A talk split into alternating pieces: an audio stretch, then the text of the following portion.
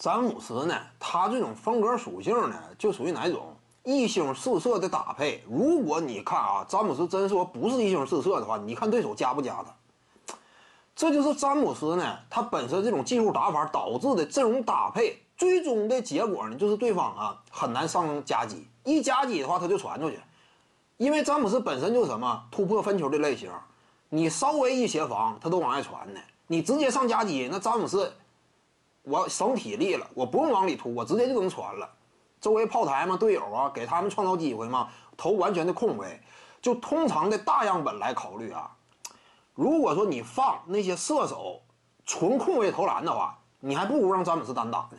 就大样本来讲，当然关键回合例外，关键回合可能说角色球员心理素质不佳呀，呃，把握不住机会，这个例外。但是通常来讲，空位的三分远射，他又是一个。起码是准射手的话，他的效率都是不低的。纯控位，因为你纯控位你都屡投不进的话，大样本来讲，这个效率是不可能低的。你都是 NBA 级别的球员吗？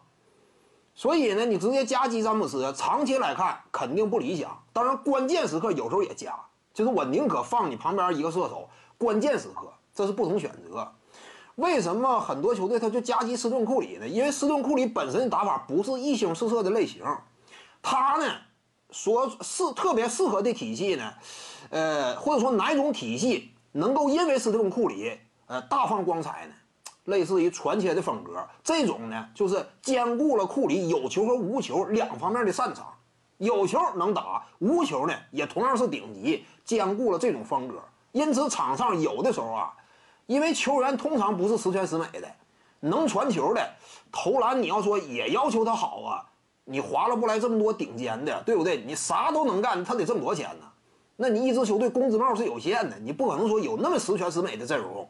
所以你比如说勇士队啊，什么死亡五小啊，伊戈达拉、德拉蒙德、格林，很多时候呢，他俩能传，能支配球，但是投射水平不行。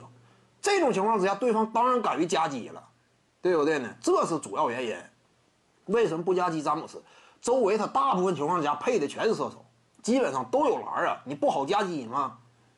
徐静宇的八堂表达课在喜马拉雅平台已经同步上线了。各位观众要是有兴趣的话呢，可以点击进入到我的个人主页当中，在专辑页面下您就可以找到它了。